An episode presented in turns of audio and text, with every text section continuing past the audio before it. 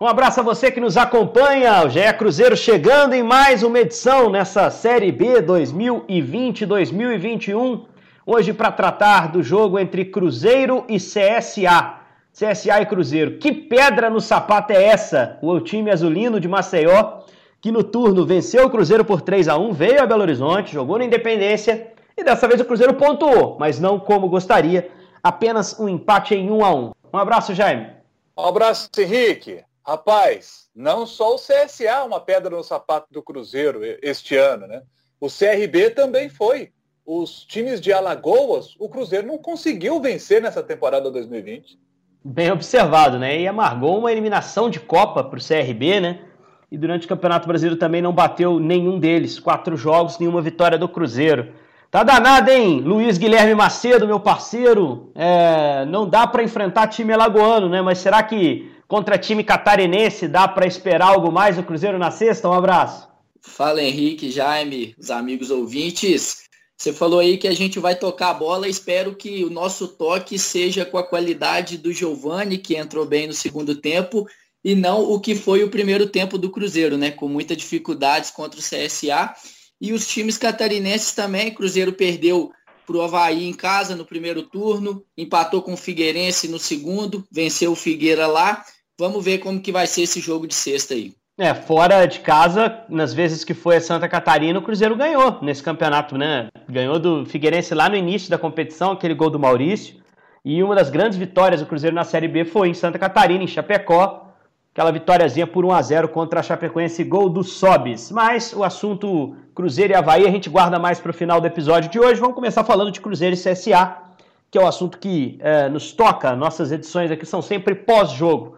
Consequentemente, a gente analisa o que aconteceu nas quatro linhas e o que possa ter influenciado fora dela também para que os resultados aconteçam. 1 um a 1 um, primeiro tempo o CSA abriu 1 a 0 gol do Pedro Lucas e no segundo tempo Rafael sobe, sempre ele, fazendo gols importantes nessa, nessa, nesse momento de Série B do Cruzeiro, uh, empatando para o Cruzeiro depois de uma entrada muito boa do Giovanni Piccolomo, agora a gente chama só de Giovanni, né, porque o outro está afastado, lateral esquerdo, uma boa entrada do Giovani, um time diferente na segunda etapa. Eu queria que o Jaime começasse analisando, assim, por que, que o Cruzeiro mudou tanto de um tempo para o outro, se é que ele acha que mudou também. E o que está faltando para esse time do Cruzeiro, ô, ô Jaime, no momento de, de, mostrar força, de engatar a segunda vitória seguida? Isso é raríssimo para o Cruzeiro no campeonato. O que está faltando para esse time dar esse passo adiante, né? Pegar um adversário direto como o CSA e confirmar o que tinha sido a vitória em Salvador contra o Vitória? O que falta para o Cruzeiro é ser melhor em casa. Cruzeiro é só o 15º melhor mandante da Série B do Campeonato Brasileiro. Cinco vitórias, cinco empates, cinco derrotas. E por que o Cruzeiro não consegue ser um bom mandante? É que o Cruzeiro tem um problema que, para mim, está desde o processo de montagem do elenco para a disputa da Série B do Campeonato Brasileiro.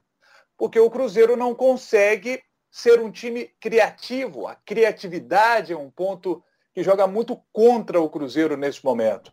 O Cruzeiro, por exemplo, trouxe o Regis, imaginando que ele poderia fazer isso, mas hoje o Regis é um jogador que fica no banco de reservas, preterido pelo Filipão, que prefere jogar com três homens de meio de campo com características mais defensivas.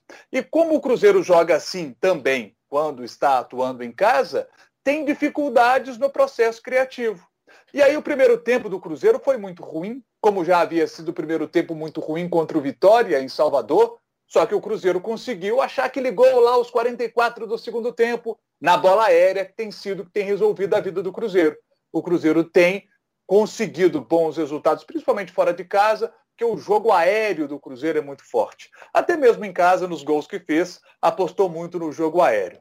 Mas desta vez, o jogo aéreo pesou contra o Cruzeiro porque foi assim que o Cruzeiro tomou o gol do Pedro Lucas. Aliás, tomou quatro gols do CSA neste Campeonato Brasileiro da Série B, três no Rei Pelé e um no Independência, todos os quatro gols sofridos de cabeça. Mas aí no segundo tempo o Filipão o que fez? Mexeu no time, botou Arthur Caíque e colocou o Giovani. E o, pré, e o processo criativo melhorou. Cruzeiro foi para cima e conseguiu, com o Giovani aparecendo bem, três arremates com o próprio Giovani, um deles o goleiro soltou e o Sobis está iluminado, fez o quinto gol dele em oito jogos nesse retorno à equipe do Cruzeiro. O Cruzeiro tem um, um, um problema que é difícil para o Filipão conseguir consertar. Porque o Giovani, que seria o ideal, começasse o jogo desde o início, mas ele não está em boas condições físicas. Aliás, é importante que o Giovani, para que seja importante também para a equipe do Cruzeiro, é importante que o Giovani ele tenha consciência de que a condição física é fundamental para um atleta profissional. E o Giovani, desde os tempos de Atlético Paranaense, conversando com gente lá do Atlético Paranaense a respeito do Giovani, é um problema antigo dele essa questão do peso, essa questão física. Se o Giovani botar na cabeça né, essa situação e melhorar no aspecto físico também, o Giovani é um ótimo jogador, ele, ele, ele tem muita qualidade, pode ajudar muito o Cruzeiro, não só nessa temporada, como no ano que vem também. Então, é, essa é uma situação assim, muito específica que eu acho que, que a gente pode pontuar. O Sobis continua sendo muito importante, mas quando ele cai fisicamente no jogo, aí o Filipão tem que mexer no time.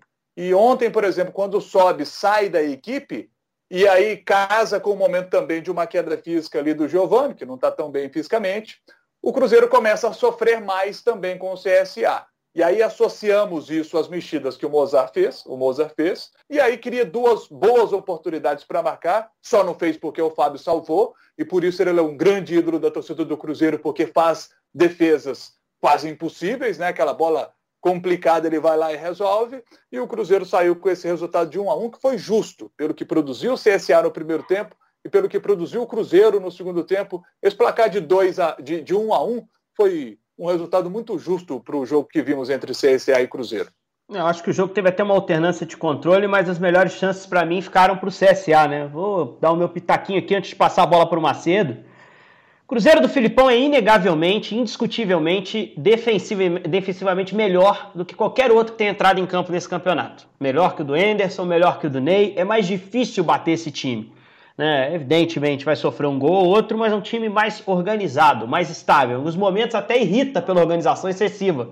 Quando você tem que se lançar um pouco mais à frente, correr alguns riscos pela vitória. Às vezes eu sinto falta disso em alguns jogos do Cruzeiro. O jogo contra o CRB, para mim, foi um clássico nesse sentido.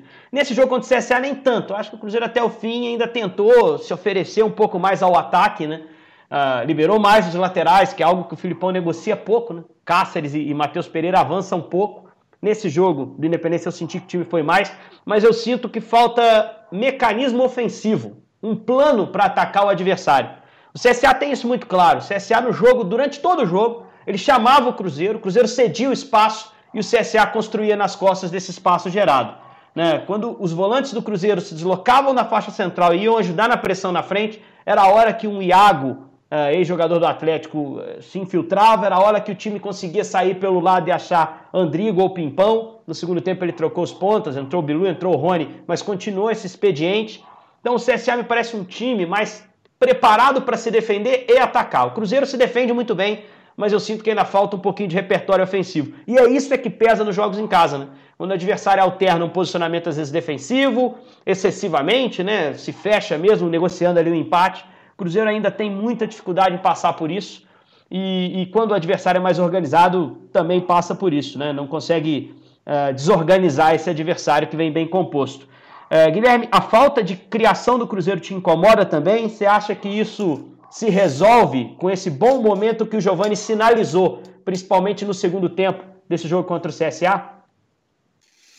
Me incomoda demais, Henrique. Eu acho, eu, eu, concordo plenamente com você. Eu acho que o Cruzeiro, em todos os aspectos, técnica, tática, psicologicamente, o Cruzeiro do Filipão é melhor do que o Cruzeiro do Enderson, do que foi o Cruzeiro do Ney Franco também. Mas essa questão de criação é um problema crônico e poderia sim se resolver com o Giovani, mas não há mais tempo. É, acho que a questão do Giovani é, é para pensar para o ano que vem, é jogo em cima de jogo. Faltam nove rodadas para um mês e meio de campeonato. Então o Cruzeiro, o Giovani vai ter pouco tempo para entrar em forma. A gente vê que ele sente realmente o ritmo, como o Jaime citou, como o Filipão falou depois do jogo. É, ele jogou 15, 20, 25 minutos ali muito, muito bons, mas depois teve uma queda e, e inclusive um dos gols que uma, um dos gols que o Fábio evitou, o segundo que foi do Vitor, é, foi uma falha de recomposição dele. Ele não conseguiu acompanhar, fez uma pressão junto com o Jadson. O Jadson Silva foi na área do CSA pressionar o goleiro pressionar o, o Matheus e, e, aí os dois não conseguiram recompor e o CSA por pouco não, não sai com a vitória. É, mas nesse jogo, eu acho que o Cruzeiro também teve um problema, assim, a defesa é, esteve menos segura do que em jogos anteriores. Até mesmo em casa. Eu acho que contra o Confiança o Cruzeiro sofreu muito em casa com o Filipão, contra o Guarani nem se fala, né? Tomou três gols mas esse jogo ontem, os zagueiros me pareceram é, menos protegidos sem o Adriano, que é um jogador que vinha crescendo, a gente falou aqui em algumas edições anteriores, e aí com os dois Jadsons, né, digamos assim, e o Machado, o Cruzeiro não achou esse meio campo, é, não, não conseguiu dar essa proteção para a defesa no meio campo. E na saída de bola, eu estava no estádio, é, na saída de bola do CSA, o Iago afundava quase como um ponta direita, colado no pimpão, e o Jadson vinha para fazer essa marcação, o Jadson Silva, praticamente na linha é, dos zagueiros. E aí a, o CSA conseguia um buraco no meio-campo para essa transição ser feita de forma muito segura pelos dois zagueiros, inclusive, que tinham possibilidade de caminhar muitas vezes até ao campo ofensivo praticamente sem serem incomodados. Mas sem dúvida foi essa esse grande problema do Cruzeiro ontem foi a criação e você citou os laterais, eu sinto muita falta disso é, com o Filipão. O, o Cáceres é um jogador que tem um cruzamento muito bom. Quando chega à linha de fundo, tem um aproveitamento bom nos cruzamentos. O Matheus Pereira tem a possibilidade, além de ir pela linha de fundo, também de chegar por dentro. E se o Cruzeiro tem dificuldades de criar por dentro, tem que usar os laterais. Isso aí, para mim, é uma falha grave até do Filipão. Tem que usar mais esses jogadores, já que o meio-campo não está funcionando. E também acho que teve uma queda nos últimos jogos do Ayrton, né? É um jogador que, claro, é, vem sendo mais marcado do que no início, é, quando começou a fazer os gols, importantíssimo no início do Filipão aqui, fez quatro gols em, em cinco ou seis jogos, se não me engano, mas já tem aparecido pouco e quando aparece com liberdade, muitas vezes toma decisões erradas. No primeiro tempo achou um bom chute, foi a primeira chance de perigo do Cruzeiro, que o Matheus fez uma boa defesa, mas no segundo mesmo ele, ele, ele praticamente. Ele, ele recebe uma do Sobs, você se lembra dessa, Macedo? Ele recebe uma Demais, do Sobs, o cara. Cáceres, o Cáceres apresenta atrás e ele chuta, né? Eu falei, Sobs vai dar uma pancada nesse cara, porque o Sobs reage assim, na hora, assim, gritando com, com o Ayrton, e com razão, porque eu, havia opções na área, né? O Ayrton tenta um chute. Mas eu é. vou fazer o advogado do Ayrton aqui. Eu acho que o Potker foi pior do que ele na partida. Pode é, eu, eu, ia eu ia chegar lá, eu ia chegar lá. É, o Rogério talvez não tenha falado o nome dele na transmissão. Eu tava com o Rogério é. e eu brinquei no intervalo falei, Rogério, pode que veio, cara? Porque praticamente não participou, houve uma troca de lado que sempre acontece, não melhorou o jogo dele.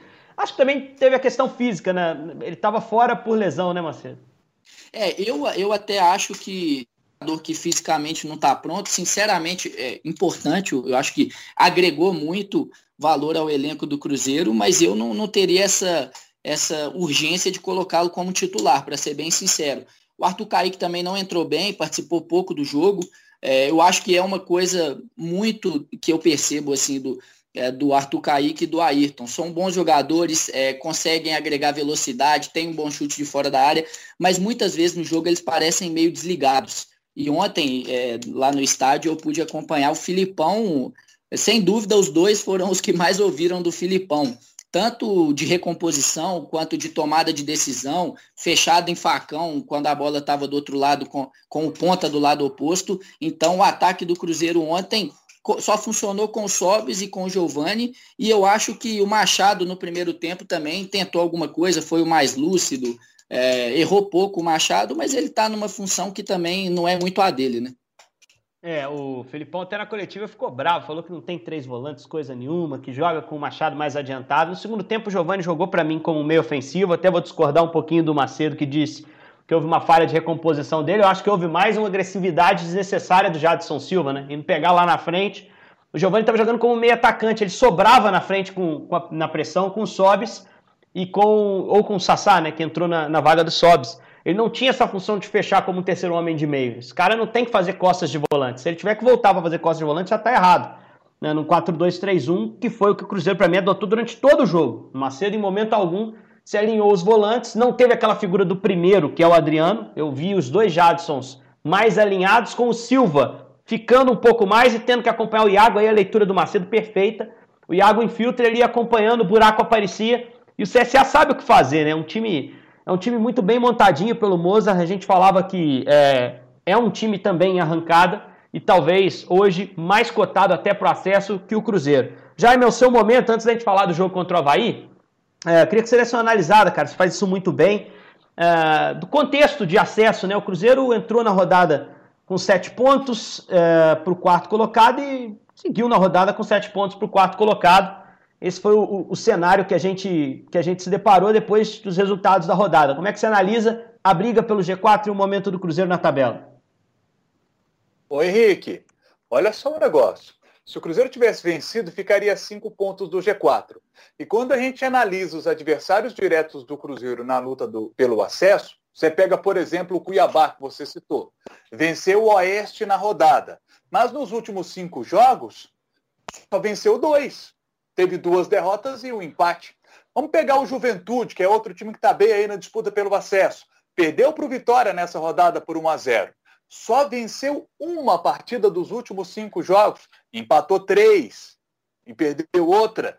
Sampaio Correia perdeu em casa nessa rodada para o Havaí, só venceu uma das últimas cinco partidas, com duas derrotas e dois empates. O próprio CSA podemos analisar, porque o CSA só teve também duas vitórias nos últimos cinco jogos, com dois empates e uma derrota. Então vocês estão vendo aí e aí vou pegar o número do Cruzeiro. Nos últimos cinco jogos, três vitórias e dois empates. É o time com mais pontos somados desses times aí que, que eu citei que estão lutando pelo acesso. Então, eles que estão à frente tiveram uma queda, o Cruzeiro melhorou o seu desempenho, o número de pontos, mas o Cruzeiro, na hora H do jogo em casa, o Cruzeiro tropeça. Né? O Cruzeiro em Belo Horizonte, duas vitórias, três empates e uma derrota sob o comando do Felipão. Já fora de casa, até pela característica do time, é um time mais reativo, são cinco vitórias e dois empates. O Cruzeiro não perdeu fora de casa ainda, né? Agora, analisando especificamente a equipe do Havaí, o próximo adversário, o Havaí trocou de treinador, Claudinei Oliveira assumiu e estreia contra a Ponte fora de casa, venceu 2 a 1 e no jogo dessa rodada venceu Sampaio Correia lá no Maranhão por 1 a 0. Então, com o Claudinei, são dois jogos, duas vitórias. Então, é esse o adversário que o Cruzeiro terá pela frente. Um adversário que está entusiasmado, animado com a chegada do Claudinei e que vinha ali de jogos ruins, o Claudinei assumiu e o pessoal lá em Santa Catarina já está todo animado outra vez. E aí o pessoal sempre pergunta: dá ainda para subir? Dá. O Cruzeiro, se a gente pegar o Cruzeiro tem nove jogos ainda pela frente e ele pode chegar lá aos 63 pontos, por exemplo? Pode. 63 pontos eu acho que vai subir esse ano. Só que para fazer 63 tem que ganhar 8 de 9. 8 de 9. Sabe quem fez isso no Brasil até agora? Nesse momento, quem é que conseguiu ganhar 8 de 9? O Palmeiras. O Abel, o português, desde que chegou ao Palmeiras, Fez nove jogos, ganhou oito e sofreu apenas uma derrota. Só o Palmeiras fez isso no Brasil. É muito difícil alcançar esse desempenho. Agora, pode o Cruzeiro também ganhar sete e perder duas, que faria 60 pontos. Nesse momento, o quarto colocado tem aproveitamento que, se projetado para a última rodada, dá 60 pontos. Então, a gente faz esse tipo de análise para que o torcedor perceba como está difícil para conseguir o acesso para a primeira divisão do futebol brasileiro. É possível, mas está muito difícil, porque o Cruzeiro não consegue ser o mandante que historicamente sempre foi, muito forte. Nessa Série B não é. Ser o 15º melhor mandante da Série B está muito distante das tradições do Cruzeiro. Muito distante. Não adiantou mudar de estádio, né? Não houve muita diferença em relação à Independência e Mineirão. É, o pessoal estava até falando que poderia ser para aumentar a pressão por parte dos dirigentes do Cruzeiro. O Macedo tava, você estava no Horto, não estava, Macedo?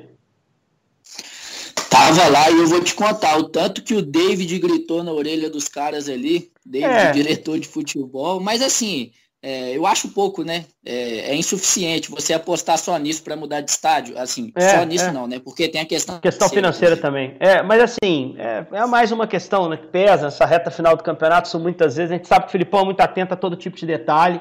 E é um treinador raiz mesmo, um cara que, que olha para isso também. Isso pesa, principalmente quando você está no estádio menor, sem torcida, o que o dirigente grita, o árbitro vai ouvir. E, na minha visão, o Caio Max Vieira fez um, um bom jogo, assim, apitou bem, aplicou o cartão no Matheus Pereira num lance que realmente não foi pênalti. O pessoal do CSA reclama do último lance do jogo, que foi um puxão de camisa sobre o Marquinhos na área, que pode se até questionar, mas o Marquinhos não se sentiu atrapalhado, ele não reclama, ele segue disputando a bola sem muito prejuízo. Enfim, a arbitragem não, não teve problema não. Projetando o jogo contra o Havaí para a gente fechar, Macedo. Volta o Adriano, perde o Matheus Pereira, vem aí Patrick Bray no jogo contra o Havaí de Claudinei Oliveira. É por aí, né, Macedo? É, por aí, não tem muito o que mexer, vamos ver como ele vai, ele vai é, mexer nesse meio campo, mas o natural é, é, voltar o Adriano no lugar do Jadson mesmo, o Jadson mais experiente aí, e, e, na lateral esquerda, a única opção que tem no elenco é o Patrick Bray, já que o Rafael Luiz, lateral direito, que fez essa função pela esquerda em algumas oportunidades no decorrer de jogos, está com a seleção brasileira sub-20. É, o último amistoso lá vai ser na sexta-feira, dia 18, exatamente no dia do jogo contra o Havaí, então ele só retorna à toca no final de semana. Não tem muitas opções, o Giovanni Palmieri está treinando é, separado já há algum tempo, não, não participou de jogos aí com o Filipão. É, enfim, o Filipão tinha sinalizado uma situação depois do jogo contra o Vitória, não sei se vocês vão se lembrar, de, de o Cruzeiro poder jogar em algumas situações com uma linha de três zagueiros, né? Utilizando o Kaká. É, tem, teve também a volta do Léo, voltou a ser relacionado nesse jogo contra o CSA. Poderia ser uma alternativa. Eu acho que pelo pouco tempo de treino que o Cruzeiro tem, jogou ontem, já viajou hoje para jogar daqui dois dias, é, eu acho pouco provável. E o Filipão também vinha dando confiança ao Patrick Bray quando, quando precisava jogar. É, mas só uma coisa sobre o Havaí, é, se o Cruzeiro também é, não é um bom mandante, o Havaí não é também, né? O Cruzeiro somou 20 pontos, o Havaí 22 em casa. Perdeu um jogo recentemente de 3 a 0 para o Oeste que cresceu um pouquinho na competição, mas ainda é muito pior do que a maioria dos times é, da Série B. E uma outra situação também que, que tem a ver com salários, a gente comentou na última edição sobre uma expectativa de pagamento. É, a, a, ordem de pagamento foi feita ontem, então, é, tem hoje aí até o final do dia para receber o salário, os jogadores receberem esses salários. O Cruzeiro já organizou essa situação com uma, é, um adiantamento é, da cota de, de, televisão do Campeonato Mineiro, uma apuração nossa e minha, do Pedro Rocha e do Gabriel Duarte. É, o Cruzeiro, então, vai seguir com uma folha e meia de atraso com, com o elenco profissional, além da primeira parcela do 13 terceiro e o administrativo base futebol feminino com uma folha, além também da primeira parcela do 13 terceiro. E a expectativa é de que até o final do ano coloque tudo em dia com o dinheiro do Orejuela, a venda para o Grêmio aí, que gira em torno de 20 milhões. É, tomara que consiga fechar. Giovanni titular sem chance, né? Giovanni Picolomo, né? Você sente que não, não deve ser dessa vez? Ah, eu acho que ainda não, Henrique. É porque nem, nem 45 minutos ele conseguiu em alto nível, né? A gente viu ele jogando 20, 25, depois ele realmente aquela pregada, como a gente fala, e eu acho que ainda vai ser jogador para o segundo tempo, é, apesar de ter jogado 50 minutos, é, não foram 50 minutos em alto nível físico, o que obviamente atrapalha a parte técnica. Mas acho que vai, vai, entrar é... em algum momento. Fala, Jaime. E, e, tem outra coisa. Você começa o jogo, todo mundo com o nível físico lá em cima. Então joga ali com os três Sim. volantes, que o Filipão gosta de ter, os três jogadores com características de, de mais marcação, você joga com eles. No segundo tempo, o nível físico da galera diminui. E aí entra o Giovani. Vai ter um pouco mais de espaço para jogar. E aí ele vai conseguir ser, ser mais efetivo. É, Macedo disse aí que o Cruzeiro, que o Havaí também não é um bom mandante, né? É o 13 terceiro melhor mandante, enquanto o Cruzeiro é o 15º melhor mandante. Uma outra característica desse time do Havaí é a quarta pior defesa. É algo que o Claudinei Oliveira está tentando arrumar lá. Nesses dois jogos só tomou um gol. Começa, parece, né, dando uma arrumada na defesa. Vamos ver nesse jogo agora em casa. Por falar em defesa, o Cruzeiro tem a terceira melhor defesa da Série B com 26 gols sofridos. E por falar em defesa também, o Cruzeiro vai voltar a enfrentar o Edilson, Edilson, que estava no Cruzeiro no ano passado, lateral direito, ele está no Havaí. Eu estava acompanhando o jogo do, do Havaí contra o Sampaio Correia, que foi antes do jogo do Cruzeiro, né? Estou na sala da minha casa acompanhando o jogo do Cruzeiro e o Edilson lá. É, assim, falta é com o Edilson, ele está lá batendo as faltas dele, está ali compondo o setor. Fez uma boa partida, ele, Betão, fizeram um bom jogo, Betão zagueiro, fizeram um bom jogo pela equipe é, do Havaí, uma grande vitória contra o Sampaio Correia.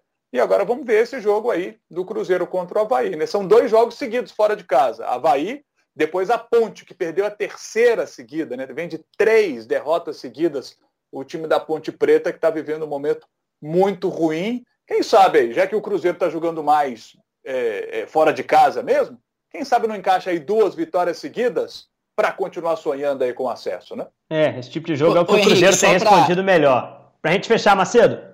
O gancho, só para pegar o gancho aí, a gente falou sobre o Cruzeiro não conseguir essa sequência de vitórias. Apenas três vezes na Série B o Cruzeiro conseguiu mais de uma vitória empilhada, digamos assim, né? Aquelas três primeiras rodadas lá com o Enderson Moreira é, e depois duas vezes com o Felipão. Mas mesmo ainda com o Filipão tem patinado. Tomara que consiga agora nesses dois jogos fora de casa. Tem que dar um jeito, tem que buscar os pontos que perdeu em casa, fora de casa contra esse Havaí que tem Edilson, que tem Betão, que tem Ralph, que tem Valdívia, que tem no elenco Bruno Silva que não vem jogando. Time cheio de jogador experiente. Na sexta-feira o jogo é às 8h15 da noite, um horário meio diferente aí para a Série B. 8h15 da noite, tô nessa, acho que com o Jaime, né, Jaime? Tamo junto nessa, né? Então vamos nessa. Vamos nessa. Vamos nessa. Duas meias para dar sorte pro Cruzeiro e pro Cruzeiro seguir vivo nessa briga aí pelo acesso. Um abraço para você que ficou com a gente. A gente volta com nova edição do nosso GE Cruzeiro na segunda-feira, repercutindo a rodada do fim de semana. Vão acompanhar o complemento dessa rodada da Série B e já estaremos também com a próxima complementada na próxima segunda-feira. Um grande abraço. Pois não? Só, só para encerrar aqui, eu estava conversando com um amigo meu, né? E aí eu falei com ele, a gente conversando, eu falei assim, rapaz, qual foi a última vez que você. É, assim, os últimos jogos, é o Cruzeiro ganha um jogo fora de casa, mas depois tropeça, né? Aí eu até falei, a gente conversando, eu falei assim, é, rapaz, às vezes eu fico até achando que eu tô com meio, o pé meio frio, tem que botar as duas meias aí para ver se dá sorte pro Cruzeiro, né? E aí o, o Cruzeiro vai joga aquela partida contra o CRB, eu não narrei, o Cruzeiro joga a pior partida dele pela Série B do Campeonato Brasileiro. Vem esse jogo agora, né? Eu falei assim, pô, Cruzeiro, esse jogo o Cruzeiro vai ganhar em casa contra o CSA, eu imagino, né? Aí tropeça de novo, né? Eu falei assim, é, rapaz, eu acho que a culpa não, não, não é do meu pé, não. Eu acho que meu pé não tem responsabilidade desse negócio, não. Eu, eu fico mais tranquilo aí. Não é comigo o negócio, não. Tá certo, tá certo. Eu não quis provocar, não, quando eu falei das duas meias, tá, Jaime Júnior? Depois desse bônus track aqui das cenas cortadas, vamos, vamos encerrar. Agora sim, o nosso GE Cruzeiro com o pé quente, Jaime Júnior. Esse é sortudo em sorteio da firma aqui. Já ganhou cinco televisões. Vai dar sorte pro Cruzeiro também na sexta-feira. Um abraço para você que nos acompanhou até aqui. Até a próxima, pessoal. Valeu, Macedo. Valeu, Jaime. Até a próxima.